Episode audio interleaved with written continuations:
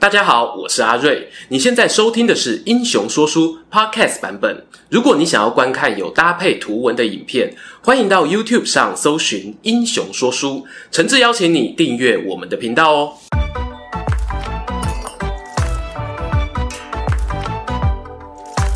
Hello，英雄说书的观众朋友，你们好，我是说书人阿瑞，替大家带来精彩的英雄故事。上周啊，台湾的观众呢刚过完二二八和平纪念日的连续假期，不过呢，在欧陆地区哦却显得不太平静。根据中央社与端传媒的综合报道指出呢，二零二二年的二月二十四日凌晨，俄罗斯官方啊宣布对乌克兰东部的顿巴斯展开特殊军事行动，第一天哦就空袭了十座城市，造成上百名的人民死伤。而俄军后续部队呢，也持续想从北方白俄罗斯、南边的克里米亚与黑海分三路侵略乌克兰，俨然啊就是大规模的入侵行动。时至我拍摄影片的当下呢，尽管乌俄两方哦一度有在北方边境展开谈判，但战争行为并没有停止。我相信啊，绝大部分的人呢，对于世界和平都是有所向往的，但是现实生活中呢，我们免不了会因为各种纠纷产生冲突。我个人认为呢，理解与对话是解决冲突的根本。暴力手段呢，尽管可以短时间内达到目的，但随着时间轴拉长，终究我必须面对新的冲突产生。好啦，开头铺陈这一段啊，想要说的就是，如果想了解乌克兰与俄罗斯的冲突原因，不免俗的呢，得先从他们的历史起源讲起。而这也是俄国总统普丁在二月二十四日军事行动前，曾经发表一篇公开演讲，里面为何会提到乌克兰不只是一个邻国，而且是我们历史文化精神不可分割一部分的原因。接下来哦，就让我把时光倒转回公元九世纪的欧洲大陆吧。普丁呢会认为俄罗斯与乌克兰的关系非常紧密哦，这与基辅这座城市有关。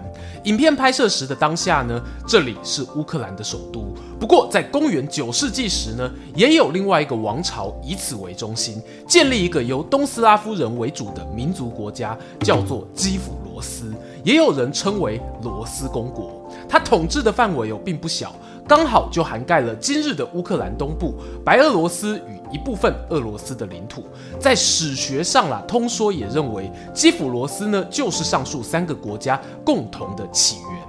有趣的是呢，现在基辅啊成为乌克兰的政经中心，罗斯这个名词呢则由俄罗斯所继承，因此呢两边都有一部分的人想要争取这个属于东斯拉夫人文化传承的正统性。当然，白俄罗斯的名字哦也可以看到罗斯公国的影子。不过呢，这里要顺带一提的是，其实，在一九九一年白俄罗斯独立之后，他们的官方名称是白罗斯共和国，在联合国的法文版文件里呢，写作这个；而在苏联时期呢，则是写作这个。因为阿瑞我不会发文啦，不过呢，你从两个单字中哦，应该可以看到很明显的差别。苏联时期的国民呢，有 Russia 的字源，很容易有就会觉得这个国家呢跟俄罗斯关系密切。不过毕竟都脱离苏联啦，有一些白俄罗斯的民众仍然哦会希望展现自己的独立性，所以积极争取证明。对于这一段经过呢，我蛮能感同身受的啦。所以本片接下来哦，如果有提到，尽量呢就会以白罗斯称呼他们。听到这呢，有人会说，罗斯跟俄罗斯还不都很像，有差吗？这话哦，其实也算对，因为在俄语中呢，这两个词没有什么分别。不过对外语使用者来说呢，罗斯哦，象征着通常是这块土地上面九世纪的那个基辅罗斯公国，与后来的俄罗斯 （A.K.A. 沙俄）领土差异甚大。接下来呢，要跟大家聊聊，好好一个基辅罗斯为何会一生三化，成为今日的样貌吧。话说啊，罗斯公国经过三百多年的繁衍发展后，到了十二世纪，先是因为内乱呢，分裂成若干小国。其中哦，有一支从基辅往西迁移到加利西亚，另外一支呢，则往东北沿着伏尔加河移动到上游。往西的呢，就成为乌克兰文化圈的始祖；往东的呢，则是后来的俄罗斯人。换句话说呢，其实今日的俄罗斯跟乌克兰，当年哦，也都是罗斯公国的一份子。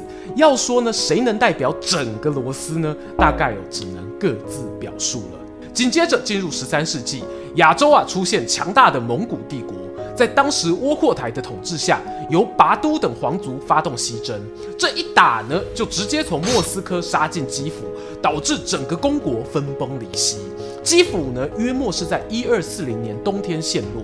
虽然哦，很多人认为呢，这是罗斯公国的终点，但是呢，在这 moment 这里洗干，罗斯公国境内啊，其实有五十几个封国存在，他们并没有全部灭亡哦。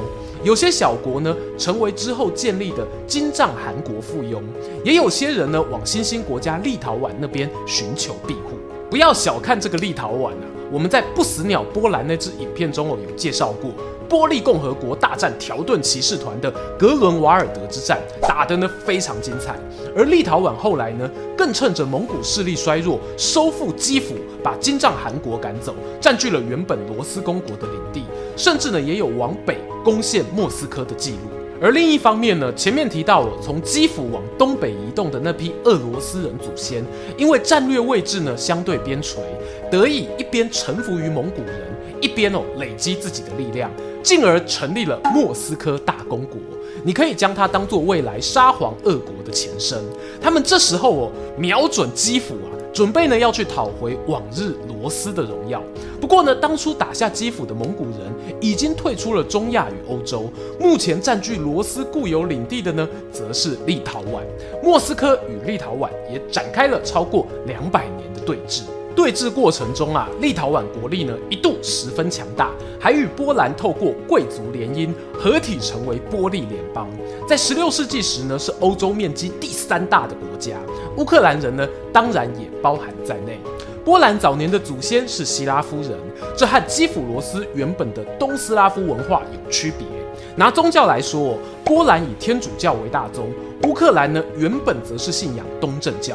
但随着文化彼此融合影响，西乌克兰人呢渐渐有了属于自己的民族认同，改信具有东正教风味的东仪天主教，语言沟通也发展出乌克兰语。而另一边的莫斯科大公国在搬离基辅之后呢，语言同样的出现流变，转化成中古俄语。这些文化上的分歧啊，如果从十六世纪继续下去啊，那可能就是吼残不高最不老。普丁总统演讲中所谓的历史文化不可分割，也站不太住脚。偏偏呢，后来遇到十三年战争，这使得俄罗斯文化又再次与基辅产生碰撞。历史上啊，没有永远强大的政权。九世纪的罗斯公国如此，后来的波利联邦哦也一样。罗斯当年呢败于蒙古铁骑之下，波利联邦呢则由于常年实行贵族民主制度啊，导致行政效率不佳，引来外敌觊觎。这个制度的问题呢，欢迎哦参考旧影片，此处呢先不赘述。北方的沙皇俄国呢没有放弃这个趁你病要你命的机会啊。他们在公元一六五四年发动了十三年战争，联合东乌的哥萨克人大举进攻波利联邦，最后顺利扩张领土，并且呢，在一六六七年签立安德鲁索沃条约，以基辅为中心呢，把乌克兰一分为二。正所谓屋漏偏逢连夜雨。十八世纪时呢，波利联邦周围除了俄罗斯以外，又有普鲁士和奥地利两个强国崛起。后来呢，更连续瓜分波兰三次。导致联邦在一七九五年瓦解，和罗斯公国一样没入历史长河之中。而沙皇俄国呢，在历经多年的殷殷期盼后，终于啊又重新拥有了原本基辅罗斯时的大部分领土。我们从地图上会发现哦，乌克兰西接波兰，南临黑海，可以说是俄罗斯势力要进入欧洲的水陆双重枢纽。既然哦好不容易拿到了，当然啊更不想放手。俄罗斯呢，因此与南方的鄂图曼土耳其帝国爆发多场冲突。虽然成功保住了乌克兰，但付出的代价也不小，包括1854年那场经典的克里米亚战争。沙皇尼古拉一世虽然拥有人数优势，但多为欠缺训练的农奴军队和落后的武装，最后啊不敌英法两国和鄂图曼的联合军，苦吞败仗，还签下了巴黎条约。尼古拉呢，也在败战前夕过世。此后的半个世纪呢，乌克兰度过了沙俄统治下的末年时光。在一九一七年，列宁等人发动十月革命，推翻了沙皇，同时宣称反对旧有的俄罗斯帝国主义，主张原本俄国境内的民族可以自由决定出路时，包括像乌克兰在内，还有像是立陶宛、爱沙尼亚等国，都在这时候独立自治，乌克兰民族共和国也因此成立。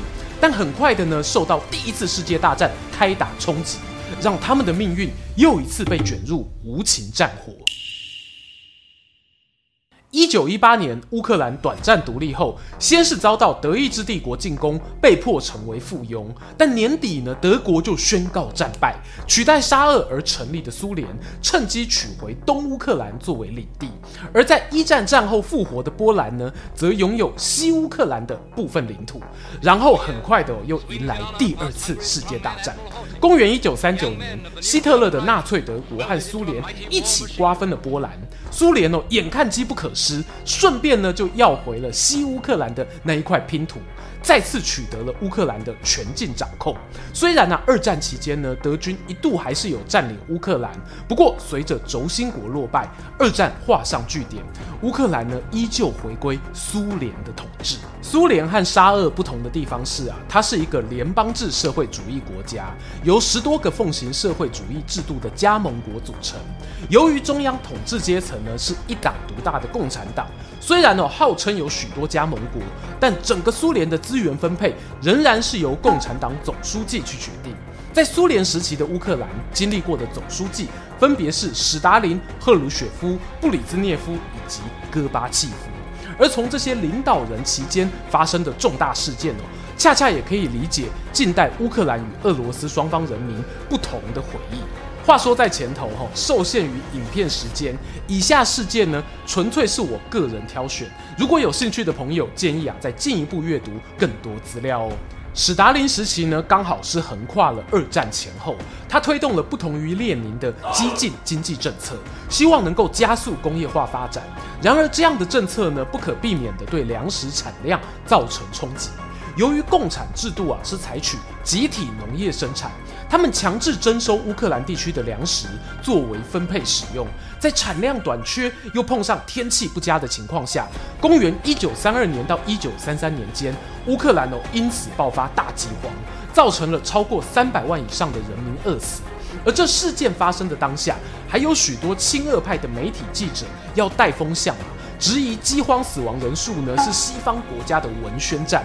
随着后来呢越来越多资料浮出水面，譬如二零一九年这两位学者的论文，才渐渐让世人呢认识那一段让许多乌克兰人痛苦万分的记忆。顺带一提，距离大饥荒九十年后的今天呐、研究统计呢，当年饿死越多百姓的选区，在选举投票的时候就越反对亲俄罗斯的政党候选人。显然呢，那些阿公阿嬷经历的故事是有代代流传下来的。再来进入赫鲁雪夫时期，公元一九五四年时啊，他送给了乌克兰一个大礼，那就是呢把黑海旁的克里米亚划入乌克兰的领地，理由呢是庆祝乌克兰回归祖国三百年纪念。这指的是呢，沙皇俄国打败波利联邦的那一场十三年战争。当然哦，这个说法现在乌克兰人未必同意哦。有些人呢认为当时啊脱离波利联邦，乌克兰呢是以独立小国的身份与沙俄成为盟友或者附庸的关系。不过认真说起来哦，这种领地的划分呢是象征意义大过实质效力。毕竟党书记才是真正的领袖啊。领地改变呢，不过就是左手换成右手而已。克里米亚的纷争啊，要到一九九一年苏联解体后，才逐渐变得白热化。这个呢，我们待会谈。紧接着呢，是布里兹涅夫时期，他统治期间呢，正巧碰上七零年代石油危机。苏联呢，作为石油输出大国，算得上是油价起飞的获利者。他们呢，也因此尝试把共产主义的触手伸到其他第三世界国家。最常见的方式哦，就是经济与军事援助。这个援助呢，也会包括了苏联的加盟国，譬如乌克兰。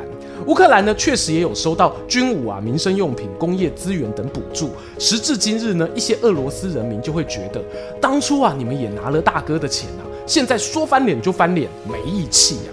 可是呢，大家不妨想想前面哦，乌克兰也是因为被迫加入苏联而经历了大饥荒，那一肚子的怨气又该找谁讨呢？由于国家经济的失衡啊，导致呢布里兹涅夫后期的苏联百姓生活水准明显下降，甚至呢每天还得大排长龙购买食物。在上述种种困境底下呢，苏联迎来了著名的戈巴契夫改革。他提出所谓民主开放的口号，希望从政治经济上呢完成改革。这时候阿瑞我也出生了，刚好啊有在新闻媒体上呢看到一些报道。当时的苏联内部局势真的非常诡谲多变。未来有机会呢，我们再另开一支影片聊。简单来说呢，戈巴契夫改革在共产党内部哦，虽然没有获得认同，可是呢，他却意外成为解散苏联的重要推手。公元一九九一年，俄罗斯联邦的三色旗取代了原本苏联的镰刀铁锤旗。同一年呢，乌克兰也继一九一七年列宁的十月革命之后，再次宣告独立。独立之后的乌克兰呢，一开始是加入独立国协这个政治组织，与白罗斯、俄罗斯一起运作。诶，怎么有一种当年基辅罗斯公国的三个化身又重新聚首的感觉？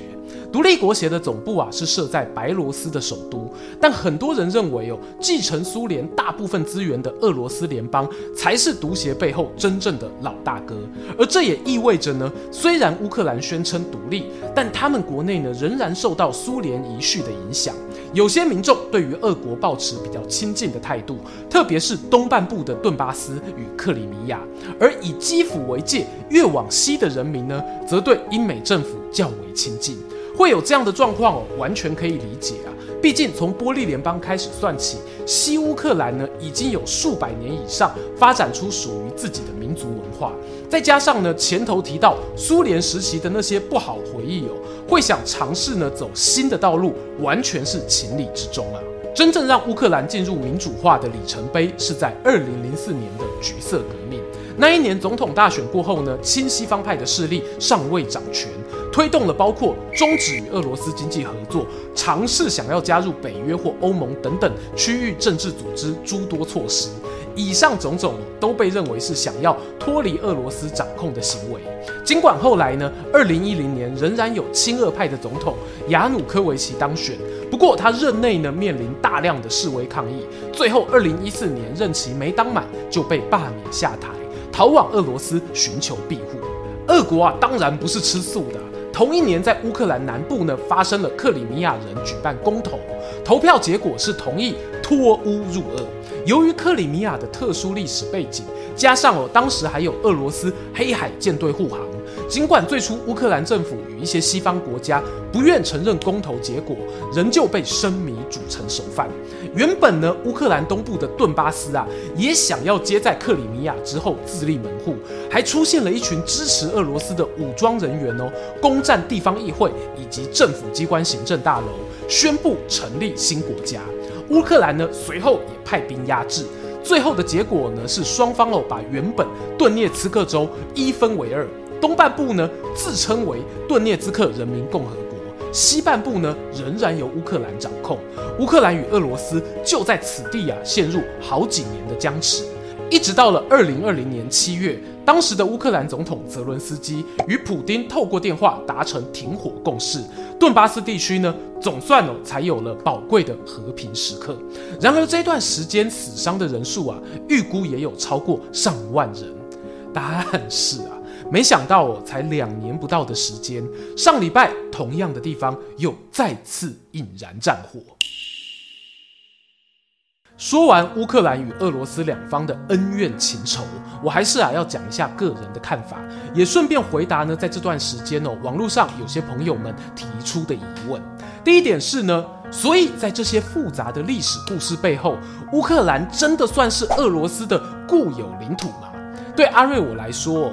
民族文化这种事情呢，一直都不是越古老或者越接近古人呢，就越有统治正当性。就以当年建立基辅罗斯的东斯拉夫人来说，他们最早的起源呐、还要追溯到北欧维京人那边的留里克王朝。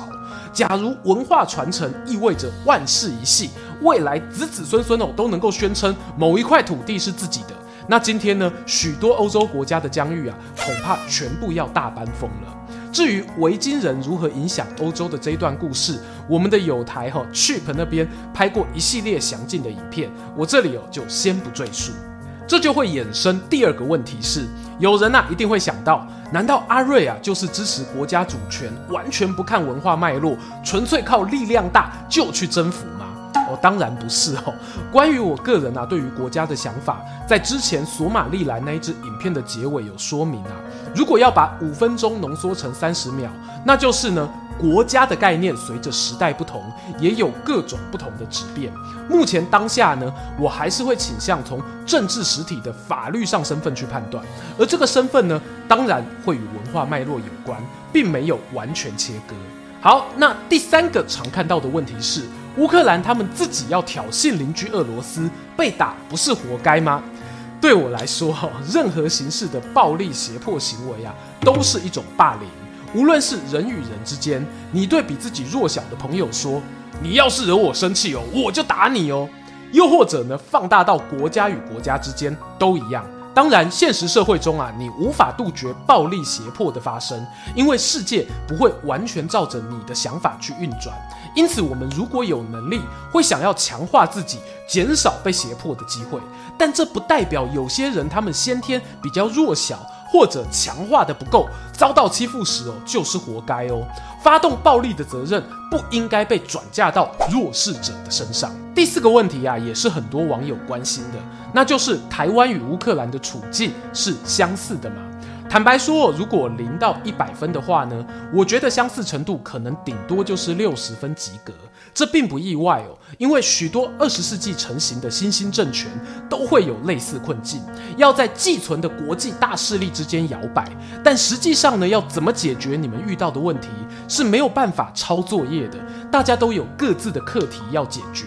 有人会认为呢，乌克兰内部有亲西方与亲俄国两股势力拉扯，那是不是干脆不要选边站最安全？